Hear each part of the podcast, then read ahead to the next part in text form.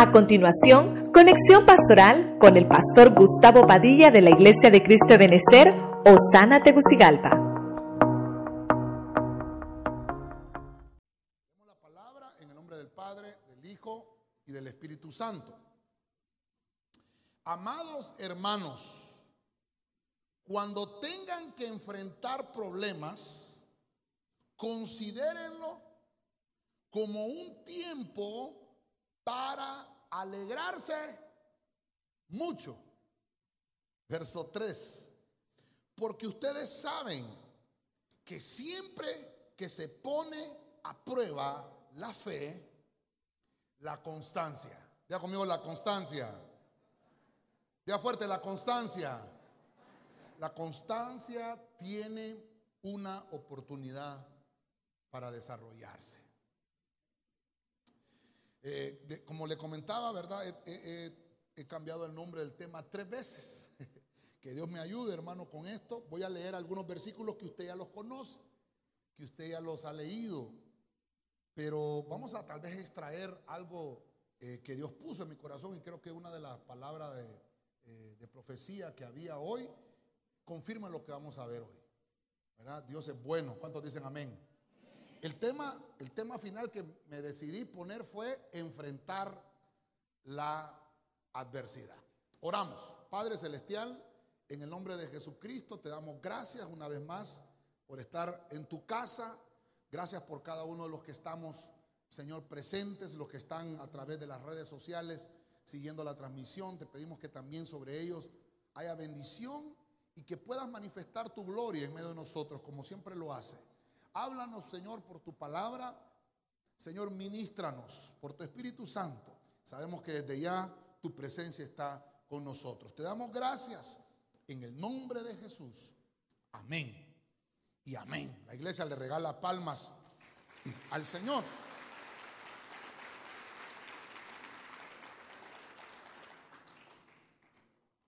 Hemos hablado eh, temas acerca de la aflicción, hemos hablado temas acerca de la angustia, eh, hemos hablado temas acerca de, sobrellevar la tempestad, pero no hemos hablado de lo que es la adversidad.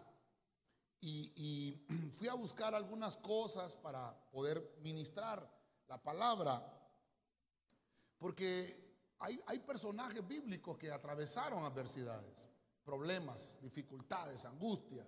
Pero la adversidad específicamente es la cualidad de una, de una situación que es adversa. Una, una situación que viene en contra del lugar donde yo voy. Eso es adversidad. Es una situación poco favorable. La adversidad no es favorable. La adversidad es poco favorable. Eh, eh, el, proceso de la adversidad no termina bien para, para la situación que se está manejando, pero el cristiano debe de enfrentarla. Por eso puse el tema enfrentándola. No, no debemos de evadir la adversidad. Y, yo hubiera querido, le dije al principio, eh, le hubiera querido cambiar el nombre, pero al final no pude. Al final, cuando estaba tratando de desarrollarlo, puse personajes que usted ya los conoce, los que vamos a ver hoy, pero esos personajes nos enseñan que la adversidad no se huye de la adversidad hay que enfrentarla. Y Dios dice que va a estar con nosotros en medio de toda circunstancia difícil. La palabra eh, de profecía nos decía eso hoy. Y en Romanos 8:28 no lo traje, pero allá anótelo ahí, los que anotan. Romanos 8:28 dice que sabemos que los que aman a Dios, todas las cosas les ayudan a bien. Esto es a los que conforme a su propósito son llamados. Eso, es interesante porque encontramos ese aliento para nosotros en la Biblia. Voy a poner uno de los primeros ejemplos en Segunda de Pedro 2.5. Acompáñenme a la versión Palabra de Dios para todos. El primero que voy a, poner como, como aquel que enfrentó una, una adversidad fue Noé. Hemos hablado mucho de Noé, pero miren lo que dice Pedro específicamente, porque ya pasó la adversidad. Y dice Pedro, Segunda de Pedro 2.5. Tampoco dejó sin castigo al perverso mundo antiguo, sino que le mandó una adversidad llamada diluvio. Le mandó el diluvio del que solo salvó a Noé. Amén. Y mire lo que dice, quien enseñaba la forma correcta de vivir. Noé enseñaba la forma correcta de vivir. Y a siete personas más. Mire, quiero que le pongamos atención entonces. Voy a, desarrollar esto. Estamos hablando de que la adversidad hay que enfrentarla. Dios, hermano, eh, crea la humanidad, eh, el pecado de Adán eh, no le gustó al Señor y lo saca del huerto. Y empieza el hombre a reproducirse. Cuando Adán sale, habían otras creaciones afuera, eso sería otro tema. Pero la humanidad perversa, por eso dice ahí un mundo antiguo, un mundo perverso, y se lo tengo subrayado, dice que el Señor castigó a ese mundo perverso. Cuando, cuando Noé eh, está, es el décimo de, su generación, desde Adán, eh, Noé hermano, ya han pasado casi mil años. Por lo menos aproximadamente de, Adán a Noé hay mil años.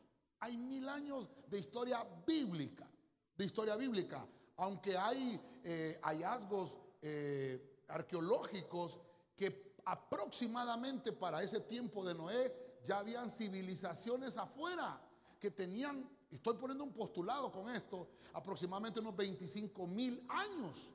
Ya existían pirámides, hermano.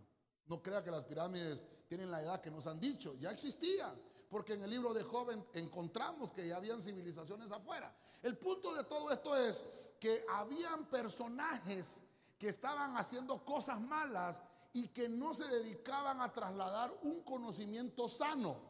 No, se no, trataban de trasladar un conocimiento saludable, sino que lo que habían hecho era contaminar la tierra con maldad. Vuelvo a repetirle, cuando Adán salió del huerto, dice la Biblia que Adán había sido puesto en el huerto para cuidarlo, para guardarlo. ¿De quiénes? de, las, de los personajes que existían afuera del huerto. Por eso es que el huerto estaba cercado. Cuando Noé le toca enfrentar, por eso le puse el tema enfrentar la adversidad. Cuando a Noé le toca enfrentar esa adversidad global, vuelvo al punto, enfrentar la adversidad global de una catástrofe llamada diluvio. ¿Cómo enfrentó Noé esa catástrofe? ¿Cómo enfrentó Noé esa adversidad mundial? Yo le puse aquí, convivir correctamente. Un vivir correcto. Eso, eso me lo dice Pedro. Por eso le traigo el versículo y le subrayo la parte que dice del castigo perverso del mundo antiguo. ¿Cómo lo hizo Noé? Dice que Noé enseñaba la forma correcta de vivir. Hay muchas maneras de vivir. Hay muchas maneras de, sobrellevar la vida. Y por ahí hasta anda un corito que dice que hay que vivir la vida loca. Pero no es la manera de enfrentar una adversidad. Eso no te va a servir cuando venga la dificultad y cuando venga la, Hermano, cuando al cristiano le toca enfrentar la adversidad, ¿cómo lo va a hacer? ¿Con qué elementos lo va a hacer? Debemos de tener, hermano, una forma correcta de vivir nuestra vida. Amén, hermano. Entonces viene el Señor y dice, bueno, Noé, te he escogido entre tu generación. Y tú me vas a ayudar porque vas a ser un pregonero de justicia. Eso lo dice en otros versículos. Vas a ser un pregonero de justicia. Vas a llevar el mensaje. Vas a enseñar con tu manera de vivir. Le vas a predicar a los demás el Dios a quien tú sirves. Y Noé se dedicó. Estoy hablándole de, hermano, esto pasó hace cinco mil años atrás. Hace cinco mil años atrás. Dios siempre le va a enviar liberación al justo. Dios la manda esa liberación al justo al permanecer en la compañía del Espíritu Santo. Cuando yo permanezco en esa compañía del Espíritu Santo, obtengo victoria en medio del mal. Yo no puedo vencer si no estoy acompañado del Espíritu de Dios. ¿Cómo hizo Noé para poder sobrellevar una adversidad? Le dijeron, Noé, voy a destruir el planeta. Voy a inundarlo. Mire que Dios se lo dijo a Noé. Voy a inundarlo, lo voy a destruir con agua. Pero no se lo dijo de primas a primera, eso ya se lo dijo cuando, cuando ya tenía que entrar al arca. Pero solo Dios lo llamó a Noé y le dijo, mira, te he entendido que eres el único justo en medio de toda tu generación. Solo eso le dijo el Señor, voy a, a tomarte y a decirte algo, voy a destruir este mundo. Y tienes que prepararte con un arca. Hermano, en aquel entonces no habían universidades, no habían arquitectos, no habían navieros, no existía eso. El, mundo antiguo no, no, entendían, hermano, ¿cómo, hizo Noé? ¿Qué, sabiduría le dio Dios a Noé para que él pudiera enfrentar ese caos terrible que venía para la humanidad? No sé si usted se ha puesto a pensar en eso. Pero Noé, yo estoy extrayendo esa parte. Él, hermano, enfrentó, la, fíjense que, que Noé, hermano, no dijo, bueno, Señor, llévame contigo de una vez. Dijo, bueno, Señor, ¿qué es lo que tengo que hacer? Tienes que hacer un arca. Viene una adversidad para este planeta. Y el única, la única manera de salvarse es entrando a esa arca. Y hermano, ¿cuánto tiempo le tocó a Noé? Décadas construir esa arca. El mensaje de Dios vino a Noé, pero no quiere decir que se cumplió al día siguiente. No, eso llevó décadas. Algunos dicen que, que Noé predicó de 100 a 120 años. Él estuvo enseñando la forma correcta de vivir. ¿Cuánto tiene usted y cuánto tengo yo de estar predicando una correcta manera de vivir? Noé predicó décadas. Y no se cansó de hacerlo. Porque la, adversidad la tenemos que enfrentar. Dice la Biblia que somos pregoneros de justicia nosotros también, igual que Noé, en este mundo para llevarle el mensaje de salvación a todos aquellos que todavía no han venido al reconocimiento del señorío de Cristo. Dios te salvó a ti. Y de la misma manera que Dios te salvó a ti, también quiere salvar al que todavía no ha venido a los pies de Cristo. Si usted lo cree, le da palmas fuerte al Rey de la Gloria.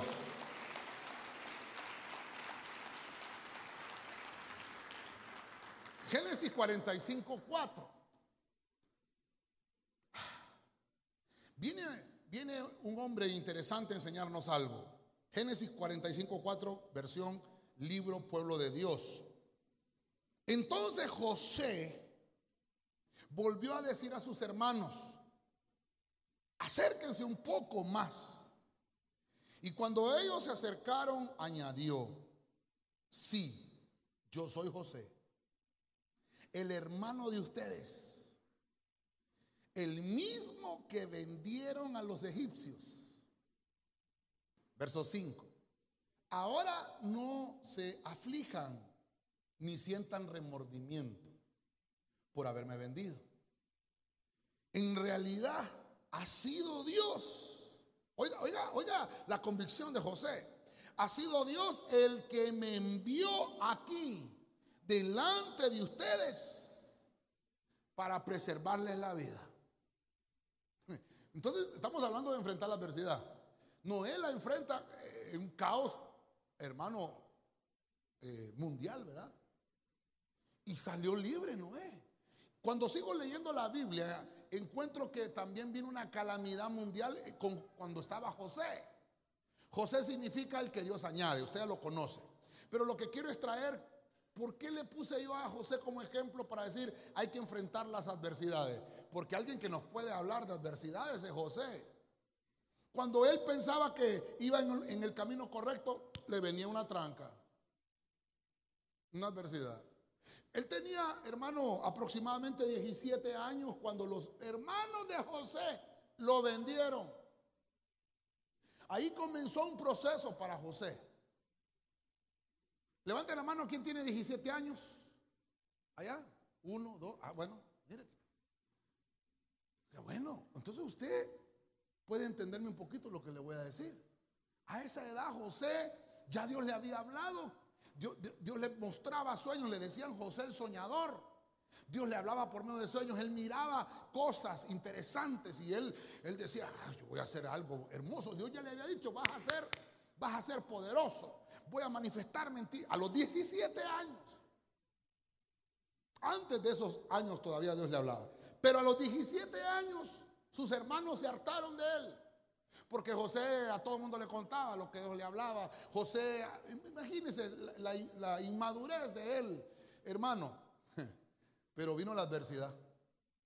Y sus hermanos, ahí comenzó todo. Sus hermanos, usted conoce la historia, lo vendieron con los ismaelitas. Creo que algunos dicen que con palestinos, filisteos, por ahí lo vendieron.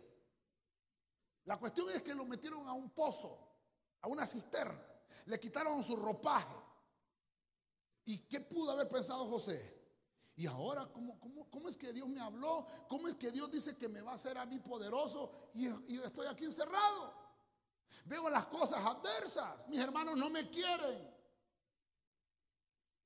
Mire, mire lo terrible de esto. Yo, yo le puse a José que nos enseña a superar el obstáculo. La adversidad no se sale corriendo de ella. La adversidad se enfrenta. Amén, hermano.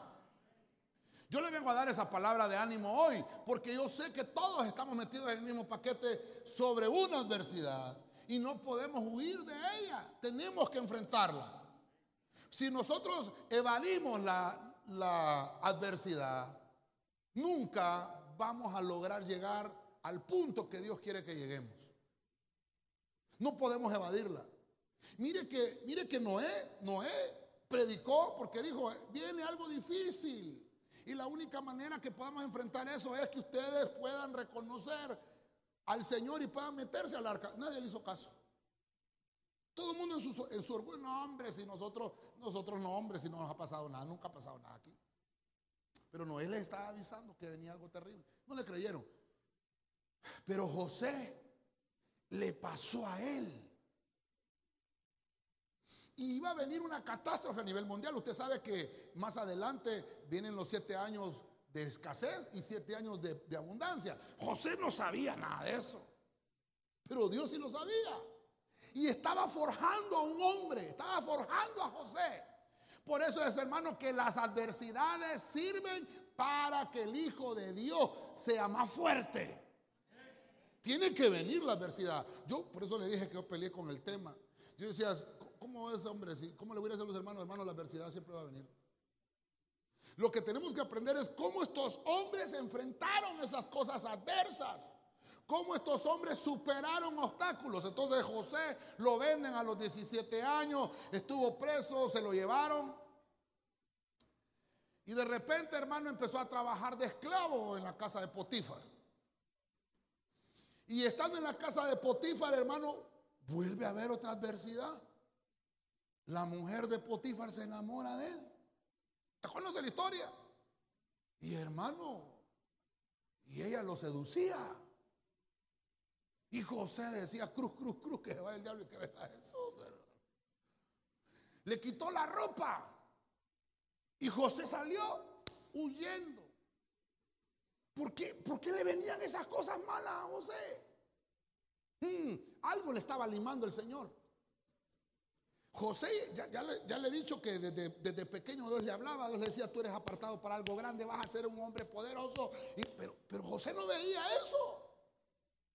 Y, sin embargo, la mujer lo acusa de que era él el que lo estaba acosando. ¿Y qué pasa? Lo meten preso. Y José, Dios santo, y ahora preso otra vez. Mire, mire lo terrible de las adversidades. Si alguien nos puede hablar de adversidades es José. Hermano, y estando preso, mire que Dios le dio gracia y este hombre llegó a, ser muy afable con el de la cárcel y hasta las llaves tenía. Pero, pero, pero el sueño de José no se cumplía. Lo que le quiero ministrar es esa parte. Los hermanos se olvidaron de José, hermano, por 13 años. Los que levantaron la mano, imagínense, 13 años adelante, Dios santo. Casi, casi, casi la mitad de su vida hasta ahora. Cuando, cuando José empieza a, a poner su vida en las manos del Señor y decir, bueno, ni modo, me tocó aprender, aquí voy a estar. Y estando en la cárcel le, habló acerca del sueño al panadero y al copero. Y al panadero le dijeron, el sueño que tuviste es que te van a matar. Y, y en, efectivamente lo mataron y le cortaron la cabeza. Y cuando el, el, copero le contó el sueño, le dijo, bueno, a ti te van a restituir tu puesto. Y cabal, hermano, es que, es que el hombre tenía el talento, pero estaba ¿dónde? ¿A dónde estaba? En la cárcel. Estaba en el proceso. Estaba en la adversidad, pero él tenía el talento. Él tenía el don de Dios. ¿Me estoy dando a entender, iglesia? Entonces, cuando el copero sale, le dice José al copero, cuando estés con el rey, ¿te acuerdas de mí? Sí, hombre, sí me acuerdo de vos, no te preocupes, te debo la vida. ¿Qué pasó? Se olvidó de José. ¿Sabe cómo que está eso? Como aquel familiar que se va para Estados Unidos. hombre, cuando yo llegue allá le voy a comprar muebles nuevos, te voy a mandar un plasma de, 70, de 75 mil pulgadas. Y cuando ya está el familiar allá, hermano, ni se acuerda de uno. Y cuando uno lo llama, no me vieras qué difícil está la cosa acá. Así le pasó a José. Hermano, dos años y José en la cárcel todavía. Las cosas eran adversas para él. Usted se pudiera imaginar que una persona que está en una prisión iba a llegar a ser el segundo al mando a nivel mundial, lo vamos a llamar.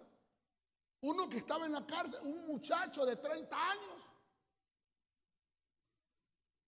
Tuvo que haber aprendido todo ese proceso que Dios lo, en el cual Dios lo metió a José. Le fueron cosas adversas porque él, hermano, tenía que ser forjado, tenía que ser, eh, eh, tenía que quitarle las asperezas que tenía.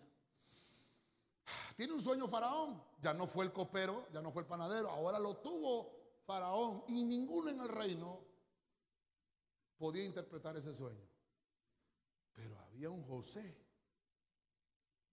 que estaba en una adversidad. Y ese tenía la respuesta. Se da cuenta, hermano, que no, ay, que el pastor que está en el púlpito es el único que puede dar. No, hermanos, a veces uno está aquí por misericordia. Pero a veces hay alguien que está pasando un proceso, una circunstancia, y ese hermano tiene, tiene la, la, palabra de parte de Dios para decirte, hermano, dice el Señor esto y esto y esto. Pero hermano, pero yo lo miro a usted que está en una adversidad ahorita. me llamo José. ¿Me está dando a entender, iglesia? Mire, digo conmigo, no me molesto, pastor. Hay hermanos que a veces me dicen, ¿verdad? La profecía tal, pastor, que no sé qué, y que el hermano tal o que el hermano tal. Mire, como maestresala de la casa, me toca pesar a mí si es o no de Dios. Pero la Biblia dice que, que no hay que juzgar el vaso, sino que hay que juzgar la profecía. Amén, hermano. Si Dios utilizó, por eso le dije que le dijera, no me molesto, pastor. Amén. Si Dios utilizó una burra para hablarle a Balaam, hermano. Amén, hermano. Ya le conté yo que una vez un hombre, hermano, iba, iba saliendo de su casa a suicidarse. Yo lo, yo lo conozco en la Fecitrán, San Pedro. Iba saliendo de su casa y dijo, ya no aguanto más, me voy a tirar del puente. Y cuando él va saliendo en el portón así, iba un bolito, hermano. Y el guaro. Y va saliendo el hombre y dice, dice el Señor que no vayas a hacerte ningún daño. Nos vemos. Yo lo conozco. Utilizó el Señor un bolito. Y dijo, este cómo sabe? Porque de lo vil y de lo despreciado se tomó el Señor para avergonzar a los sabios. Las adversidades sirven, hermano, para que la mano de Dios se manifieste en el justo. lo fuerte al rey, hermano. Mire, José llega a ser el hombre del reino. Y aunque todo esté en contra de nuestra, aunque todo esté en contra de nosotros, siempre Dios nos abrirá camino y podremos alcanzar los propósitos divinos. Aunque vengan adversidades, si Dios dijo que lo vas a lograr, hermano, no importa lo que tú estés viendo ahorita, pero si Dios dijo que lo va a hacer, Él lo va a cumplir. Cuando, cuando José ya está como gobernador, ahí dice que ya habían pasado dos años de hambre.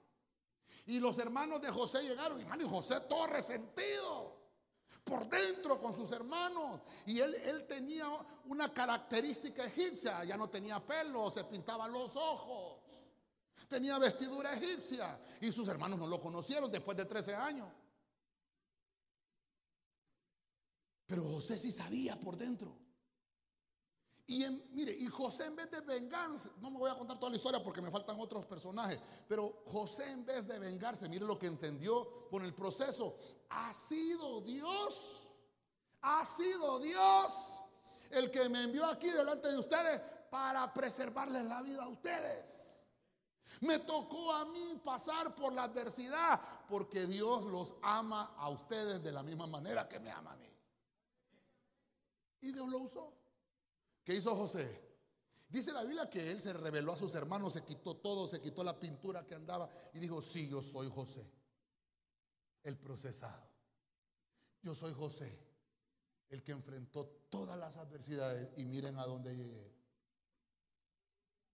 Hermano, José enfrentó todo lo que se le puso enfrente y llegó a ser el, el gobernante de Egipto. Nunca huyó.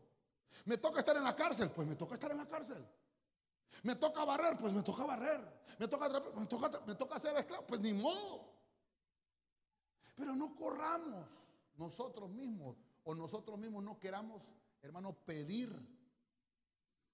lo que en realidad todavía nos hace falta. Mire, voy a avanzar porque si no me voy a quedar solo con José. Mire este, Santiago 5.11. Oiga Santiago 5.11. Consideramos dichosos a los que supieron, a los que supieron mantenerse firmes. Está hablando de las adversidades. En concreto, tenéis conocimiento de la firmeza de Job. Y ya veis el final, perdón, ya veis el feliz desenlace al que le condujo el Señor. Porque el Señor es compasivo y misericordioso. ¿Por qué está hablando Santiago de esto? Porque hay una iglesia pasando adversidades. El, momento no es, no es factible, el momento no es fácil. Y, la iglesia dice, ¿y dónde están las promesas del Señor? Y entonces Santiago escribe, ah, considérense dichosos ustedes que se han sabido mantener firmes en medio de las adversidades. Dígale al que tiene la par, tú eres dichoso, hermano.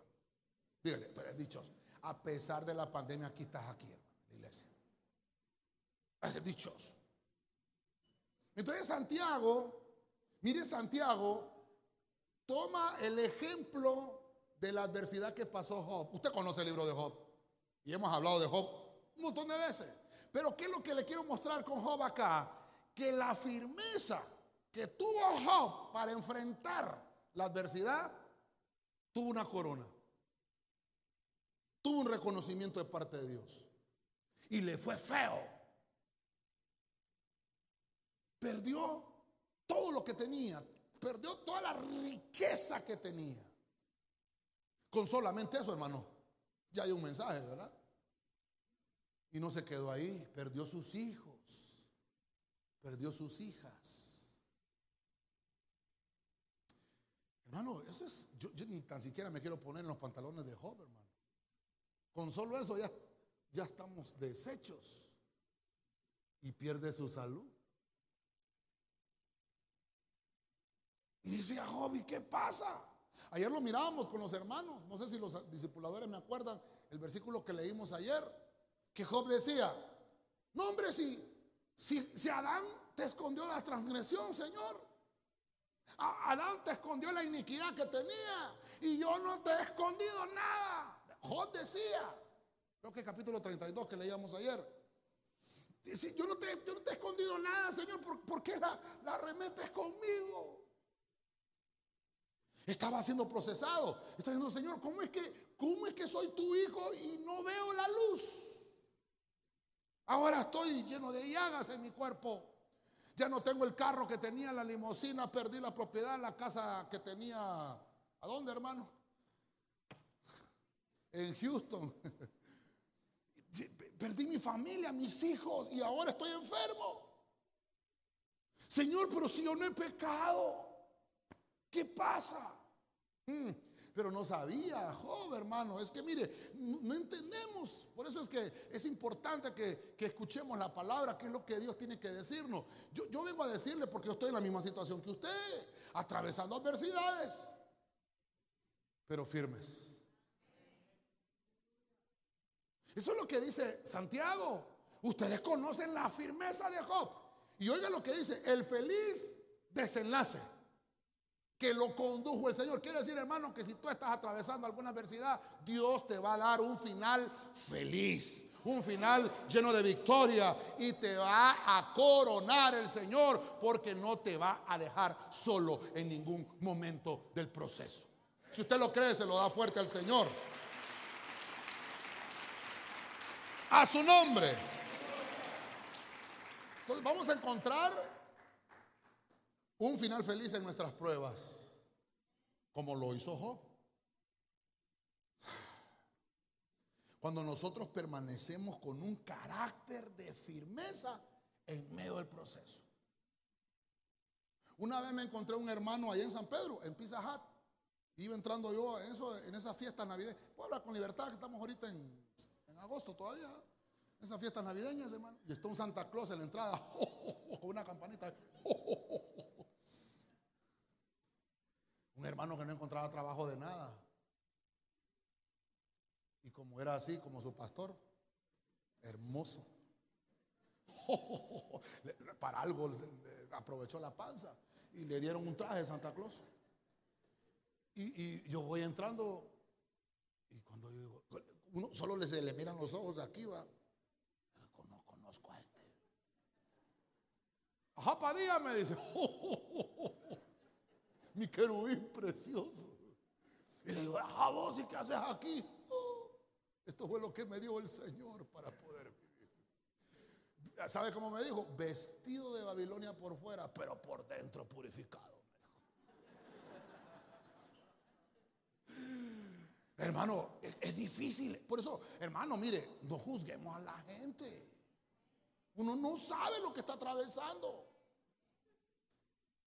¿Qué contar que el hermano anda buscando trabajo? Tal vez es, licenciado, pero no hay chamba de licenciado, solo de Santa Claus. ¿Qué, diría usted? No, hermano, ¿cómo se pone a creer las tres divinas personas? Pero si solo de eso le salió chamba. ¿Qué voy a hacer yo? Hermano, no hay que ser legalista. Yo me recuerdo una vez, está la pastora que le cuente, hermano, siete meses sin encontrar trabajo. Y cuando encuentro trabajo, me salió trabajo en la cervecería. Y me dijo uno, le vas a ir a hacer la sangre al diablo. No le voy a trabajar en refrescos, no en la cerveza. La gente lo juzga a uno, hermano. Y sabe que me dijo otro, hermano, porque cuando yo entré a trabajar en la cervecería, hermano, turno rotativo, usted sabe, en la mañana, en la tarde y a veces en la noche, y ya casi no iba a la iglesia. Y entonces una vez me encontré a uno, hermano, afuera y me dijo, ajá, vos me dice, todavía en el trabajo, haciéndole ladrillos a Faraón,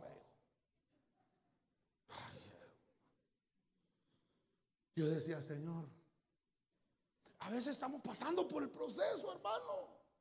¿Por qué mejor no se acerca con el hermano y le dice, hermano, ¿sabes qué? Voy a orar por, él, voy a orar por ti para que ese proceso y esa adversidad se acabe pronto y que Dios te pueda dar la victoria lo más pronto posible. Voy a orar, voy a ayunar porque eres mi hermano. Pero lo que hacemos es a veces tirarle la trancada al hermano. Le hacemos más difícil la adversidad al hermano. Pero mire cómo dice acá, los, amigos de los amigos de Job llegaron, usted sabe.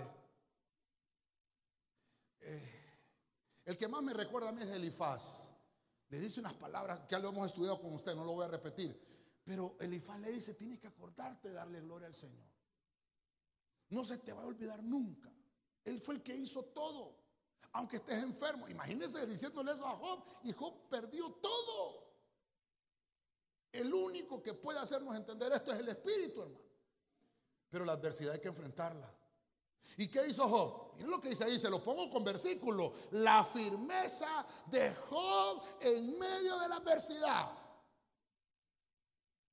Ahí estuvo, ahí estuvo. Y Dios lo coronó. Y al final el Señor le dijo, te voy a devolver el doble todo lo que perdiste. Quiere decir, hermano, que esta mañana te dice el Señor, si estás atravesando una adversidad y has perdido todo, te lo regreso doble, dice el Señor. Déselo fuerte al rey, hermano. A su nombre. Vamos, Lucas 11:30. Félix Torres Amat. Otro que tuvo adversidades. Jonás. Qué feo estás, Jonás. Mire Lucas 11:30. Pues a la manera que Jonás Oiga esto. A la manera que Jonás fue un prodigio. Por eso me gustó esa versión. A la manera que Jonás fue un prodigio para los ninivitas. así el Hijo del Hombre lo será para los de esta nación. Mire, usted conoce a Jonás. ¿Qué, qué adversidad pasó Jonás? Hermano, la enfrentó. Claro, él no quería ir a Nínive. Pero el Señor le dijo, tienes que ir a Nínive. No voy a ir. Tienes que, no voy a ir. Ya me imagino el Señor, va, qué burro este va. Y, hermano, y, cabal, Jonás no fue. Y cuando se fue, hermano, el barco, hermano, y qué burro Jonás, y se fue a dormir. Y sabía que era por él. Jonás, es que me mandaron para allá, pero mejor me voy para acá. Y mire, cuando, cuando ya los otros compañeros en el barco decían, bueno, ni modo, aquí tenemos que orarle a nuestros dioses. Cada quien sacó, dice, sus dioses y empezaron a orar. Y Jonás que tenía el verdadero Dios dormido, hermano. dormido. Hasta que al final dijo Jonás, no, hombre, si esto es por mi culpa, hombre. Le fueron a decir los, compañeros del barco, Jonás, ¿no vas a orar? Jonás, eh, eh, hay una adversidad, ¿no vas a orar? No. Diga conmigo que no hay ninguno, pastor. No vinieron hoy, pastor. Hermano, está pasando un problema, no orar.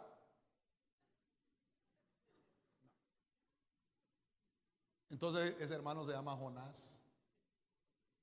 le dijeron, no estás viendo toda esta calamidad que nos está viniendo encima. Estamos queriendo ir para allá, pero el aire nos regresa adverso. Hombre, tírenme al agua. Dice que no oró Jonás, hermano.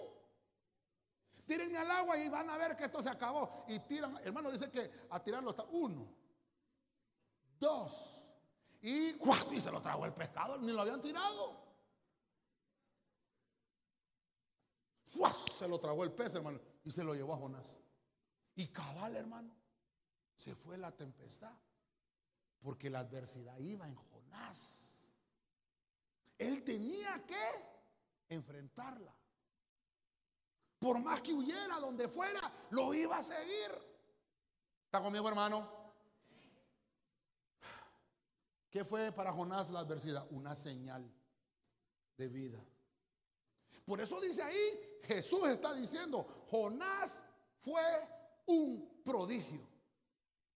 Donde iba Jonás iba la, iba la adversidad, porque tenía que enfrentarla.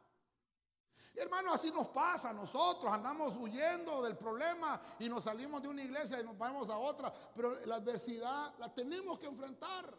No le echemos culpa al pastor, a los líderes. La adversidad tenemos que enfrentarla. Amén.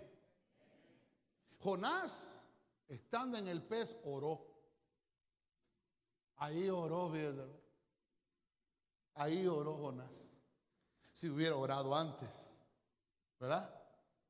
Siempre iba a haber adversidad, pero tenía que enfrentarla. Pero como no quería, la adversidad seguía, la adversidad seguía, la adversidad seguía. Y se iba haciendo más grande, más grande, más grande, hasta que la enfrentó. Y entonces oró en el vientre. Y dice la Biblia, algunas versiones dice estando en el Segol, estando muerto. O sea que para mí Jonás, por eso es que esa versión la busqué, un prodigio, un resucitado Jonás. Un resucitado. Jonás fue rescatado de la misma muerte.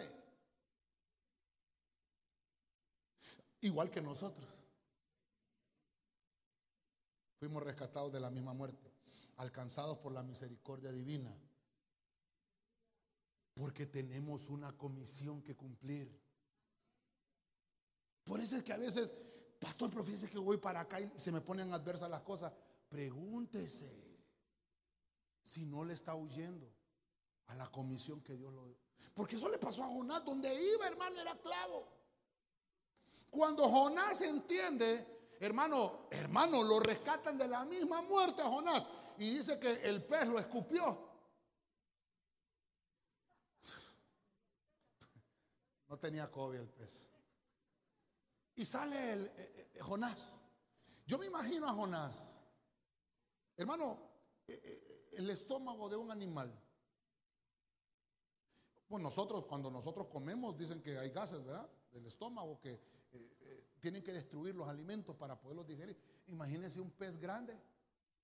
¿Cómo salió Jonás?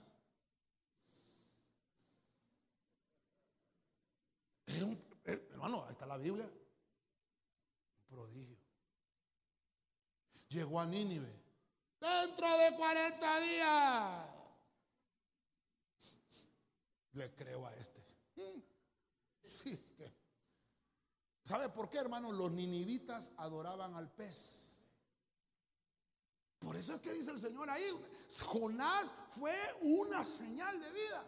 Porque los ninivitas adoraban a los peces. Y cuando olían a, Jonás, ¿a qué olía Jonás? Adversidad. A proceso. Le creo a este porque este me está hablando es porque ha pasado por ahí. Y por eso es que dice el Señor, esa misma señal. Y es, es lo mismo que hará el Hijo del Hombre a esta nación. O sea que, hermano, iba a venir, por eso es que le digo yo, Cristo mismo enfrentó la adversidad cuando tuvo que ir a la cruz. Porque lo mismo tuvo que hacer Jonás, tuvo que enfrentar. Y mire, hermano, usted conoce que al final hasta el libro de Jonás termina así bruscamente, porque Jonás se molestó. No sé si usted puede leer el último versículo del libro de Jonás, bien brusco termina. Porque Jonás dice que cuando él dijo, bueno, ya prediqué, ya enfrenté, no aprendió todavía. Ah, vas a perdonar al pueblo. Y entonces, ¿para qué me metiste en todo este problema? Es que Dios es misericordioso, hermano. No nos molestemos por la misericordia que Dios tiene para con la gente. Dios tiene un proceso para cada persona y cada quien tiene que atravesar sus propias adversidades y cada quien tiene que enfrentarlas. Así de la misma manera que Jonás fue rescatado, nosotros también. Mire, voy aterrizando. Daniel 6:22. Ah, no. Perdón, perdón. Lucas 22:31. Dios santo. Mire Jesús. Simón, Simón. Mira que Satanás os ha reclamado para zarandearos como a trigo. Verso 32 pero yo he rogado para ti que no te venga ningún mal, Pedro. ¿Cómo dice ahí? La adversidad te va a llegar, Pedro. Pero estoy orando por ti. ¿Para qué le dice? Yo he rogado por ti para que tu fe no falle. ¿Se acuerda que leímos el primer versículo? Cuando dice que la fe tiene que ser probada. Entonces le dice, para que tu fe no falle. Y tú, una vez que hayas regresado, ¿de dónde, hermano? ¿Regresado de dónde? Una vez que hayas regresado, Pedro, una vez que hayas regresado, Pedro, fortalece a tus hermanos.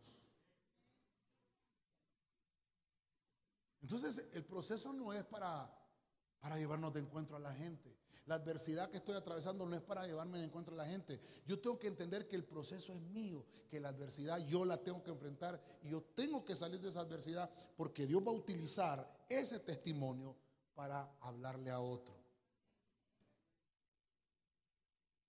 Pedro era terrible, hermano. El Señor escogió a Pedro como el líder del apostolado, de los doce apóstoles del Cordero.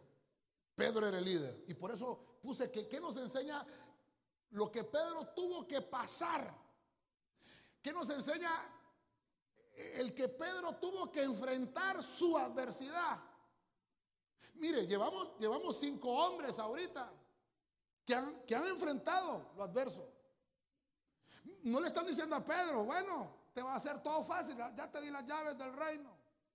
No, va a ser fácil. te falta un proceso. Tienes que pasar una adversidad, pero no te preocupes. Yo he orado y he rogado por ti. Amén, hermano. He rogado porque te van a zarandear. Hubiera querido tener algo para zarandear aquí. ¿El qué? pero se van a arruinar. Ay, hermano, ¿puedo, hermanos? ¿Me la cobran después? ¿Se podrá? Vaya. Dice que el trigo se, el trigo se zarandea. ¿Cómo se zarandea el trigo? No sé. Hermano, y, dice que esa zaranda hace que se despegue lo que no sirve. Amén, hermano. La zaranda es para que lo que no sirve se vaya y quede solo lo bueno. Habían cosas en Pedro que no servían. Era bien metido. ¿Verdad? Y el Señor dijo, mira, ya te pidieron. Ya está ahí el reclamo. Mira, Señor, este es pastor, pero necesito una zaranda. Ya te pidieron, Pedro. Y no puedo hacer nada. Porque la verdad sí. Necesitas. No te preocupes. Yo voy a orar por ti. Para que una vez que regreses pulido, vengas renovado. Una vez que ya vengas fresco, les puedas llevar el mensaje a tus hermanos y que ellos también puedan venir a disfrutar lo que te espera después del proceso. Pero tienes que enfrentar esa zaranda. Ay, ¿y por qué no pides para que no la pases? Tienes que enfrentar la adversidad, Pedro. Dígale al hermano que tiene la par, Pedro, tienes que enfrentar la adversidad, Pedro. Ahora, ahora, ahora, ¿sabe qué? Dígale, hermano, he orado por ti para que tu fe no te falle. Dele palmas fuerte al Rey de la Gloria, hermano. Aleluya. Señor, ahora ya no puedo meter esto. Bueno, ahí se quedó, hermano. Ahí se quedó Pedro renovado. El propósito de Dios en nosotros, el propósito de Dios en nosotros es que podamos restaurar a otros siendo restaurados nosotros primero. Amén. Yo no puedo ir a restaurar a restaurar otro si yo mismo no estoy restaurado. Tengo que pasar la adversidad, enfrentarla y una vez que esté como un líder renovado, entonces sí puedo ayudar a otro. Dice la Biblia que Pablo le dijo a Timoteo, no vayas a poner un neófito. No vayas a poner uno que no sea un líder renovado. O sea que el liderazgo incluye el enfrentar adversidades. Ok, me ayudan con el piano. Daniel 6:22, nueva traducción viviente. Este pasaje es lindo. Mi Dios ha enviado a su ángel para cerrarle la boca a los leones,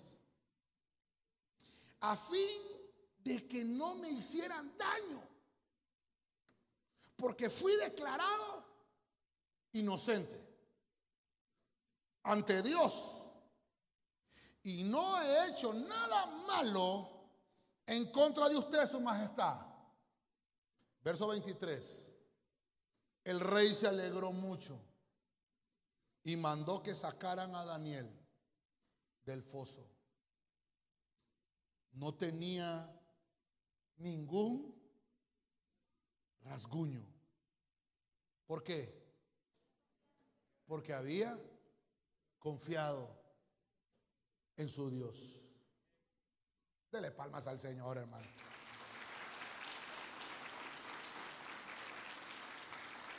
Mire, ¿cuántos somos servidores aquí? Este punto es suyo.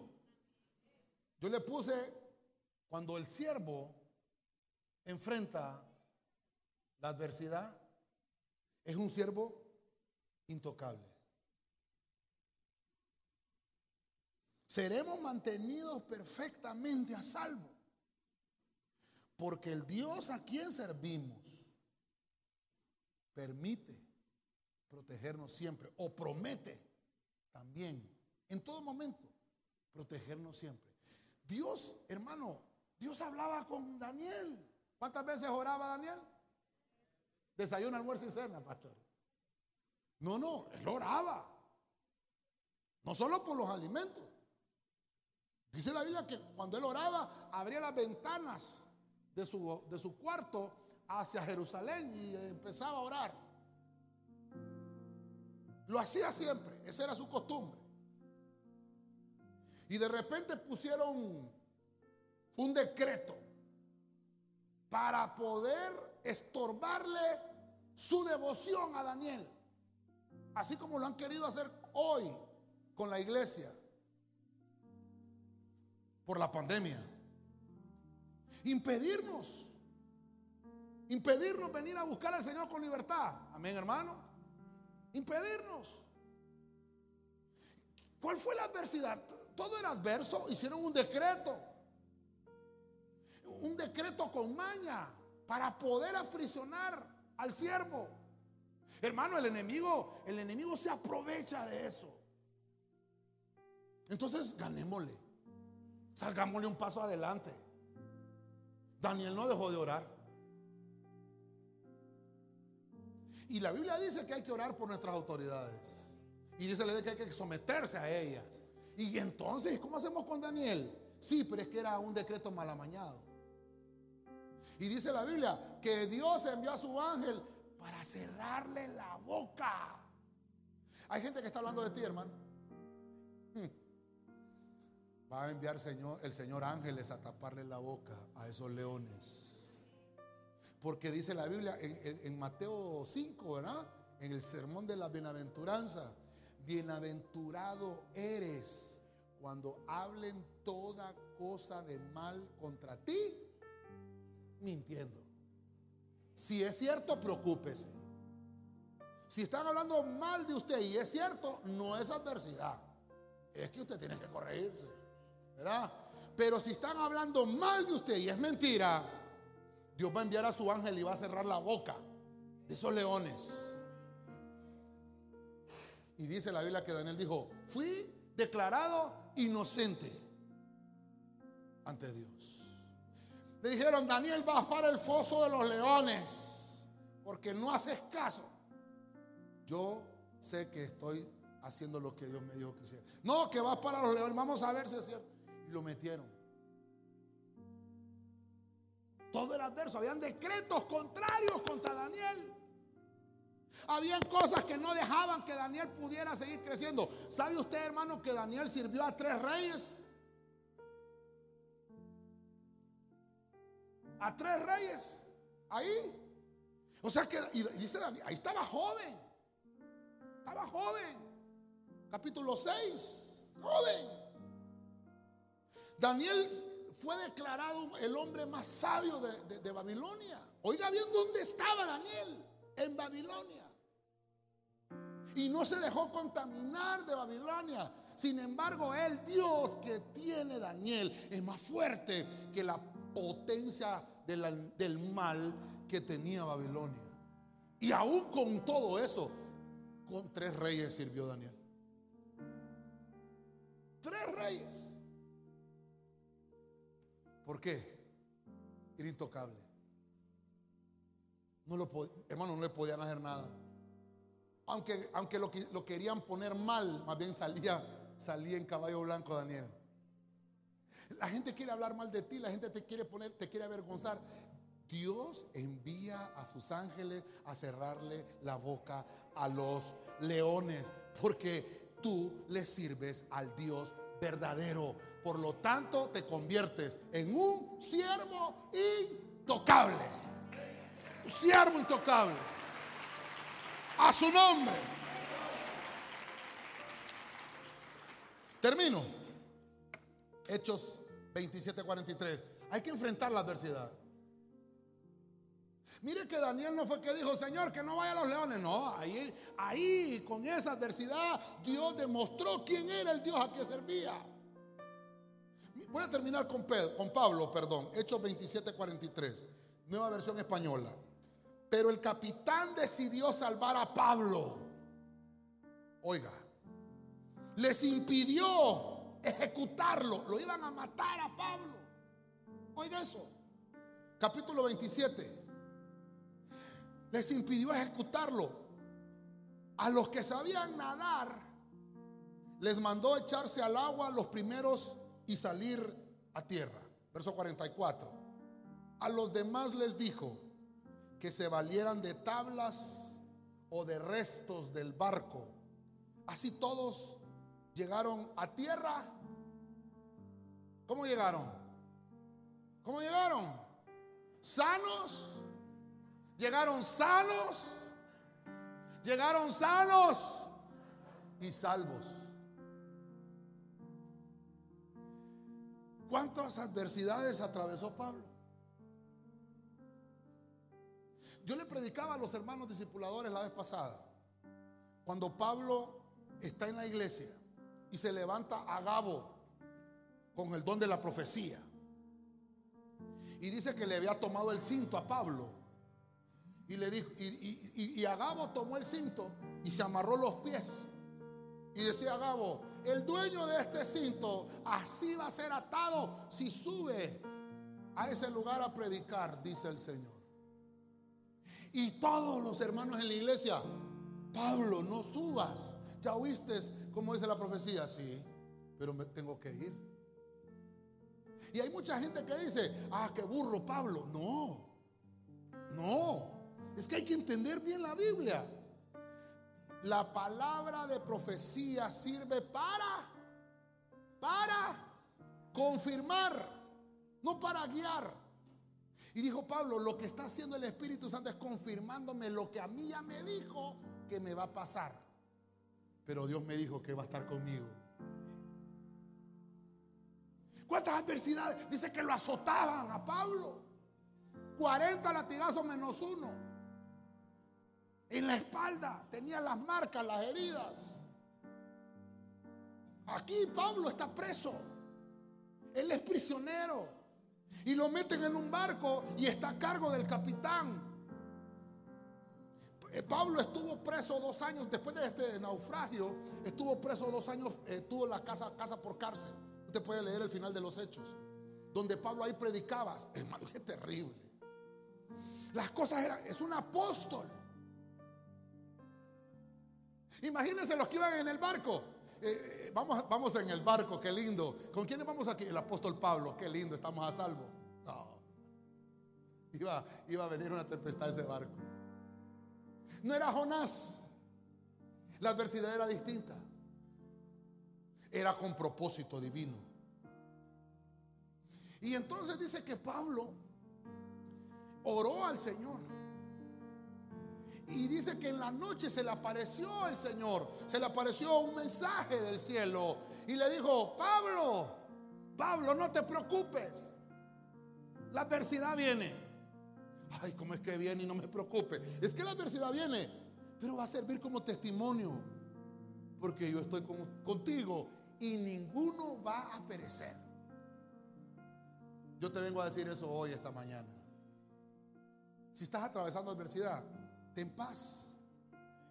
Y si no, si no ha venido la adversidad, hermano, tarde que temprano le va a venir, pero tenga paz, porque dice el Señor que no va a perecer, que usted va a salir de esa adversidad sano y salvo. Voltea a ver que tiene la par, voltealo a ver. Dígale, hermano, tú estás sano y salvo después de esta pandemia.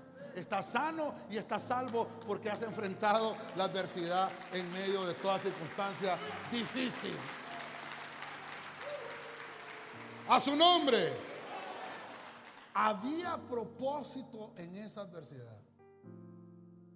La gente, hermano, hoy ha cambiado de pensamiento con la iglesia.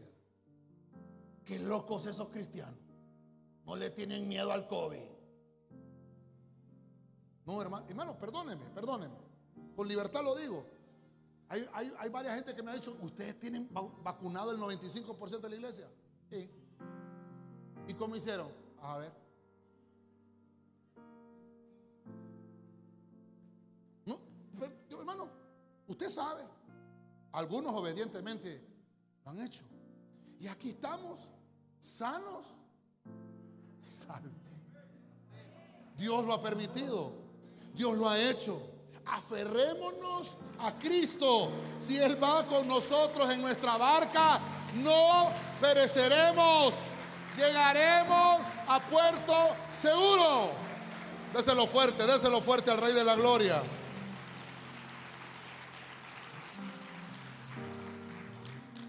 Voy a hacer el pequeño resumen que siempre hacemos, hermano, perdóneme. Solo para recordar de lo que hemos hablado. La, adversidad se enfrenta. Hay que enfrentar la adversidad. Vimos el primer ejemplo, Noé. Mire que Noé, hermano, tuvo que enfrentarla. Mire que antes de Noé estaba Enoch, pero Enoch lo arrebataron. Que esa ya es, otra situación, pero la figura con Noé es que le dijeron a Noé, tú tienes que enfrentarla. Y a Noé lo que le estaban diciendo es, con tu vivir, con tu vivir vas a predicar ese evangelio, con tu vivir correcto. Y le vas a enseñar a la gente. Y así estuvo Noé. O sea que la adversidad, en medio de la adversidad, hay que seguir predicando la palabra. Eso nos enseña Noé. Número dos, vimos a José. La adversidad vino muchas veces a la vida de José, siendo muy joven. Aquí no estamos hablando de, solamente los adultos, ¿verdad? Con experiencia. No. Estamos hablando de un jovencito, de, un, de, uno, de uno que era adolescente. Empezó a tener adversidades y empezó a superarlas de una a una, de una a una. Y al final Dios cumplió la palabra con José porque supo José superar obstáculos.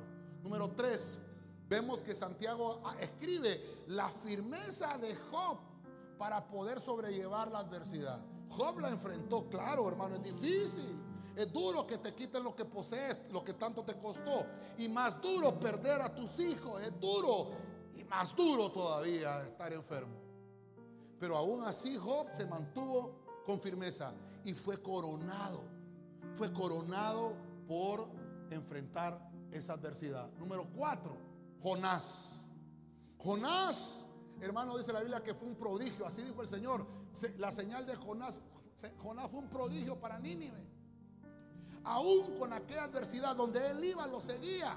Porque no la quería enfrentar. Entonces viene Dios y dice, ese Jonás, hasta que la enfrentó. Mire usted, tuvo que ser una señal de vida para un pueblo. Terrible. Número, número cinco, vemos a Pedro. A Pedro le dijeron, mira, te pidieron para zarandearte. Viene una adversidad y ya la pidieron, te reclamaron, tienes que pasarla, pero no te preocupes, he orado por ti. Porque después de ese proceso Pedro iba a salir como un líder renovado. La adversidad, hermano, produce, produce en el cristiano renovación. Te quitan lo que no sirve, te quitan lo malo y queda solo lo bueno. De eso nos habló Pedro. En Daniel, el foso de los leones, dice la Biblia, hermano, que Daniel fue guardado íntegro porque él fue hallado inocente delante de Dios. Y fueron tapadas las bocas de los leones, de aquellos que hablaban en mal de él. Pero Daniel enfrentó la adversidad. Y el rey le preguntó, Daniel, al Dios al que tú sirves, ¿te ha sabido librar de los leones? Sí, rey, porque fui hallado inocente. Y número siete, Pablo, en otra barca, a lo mismo que Jonás, y el Señor le habló y le dijo, no te preocupes, la barca tal vez no va a ser guardada, pero lo más importante que es tu vida va a ser guardada íntegra y van a llegar a puerto seguro sanos y salvos, porque yo tengo propósito contigo. Enfrentemos la adversidad, porque Dios está con nosotros. Déselo fuerte al Señor, hermano. Déselo fuerte al Señor.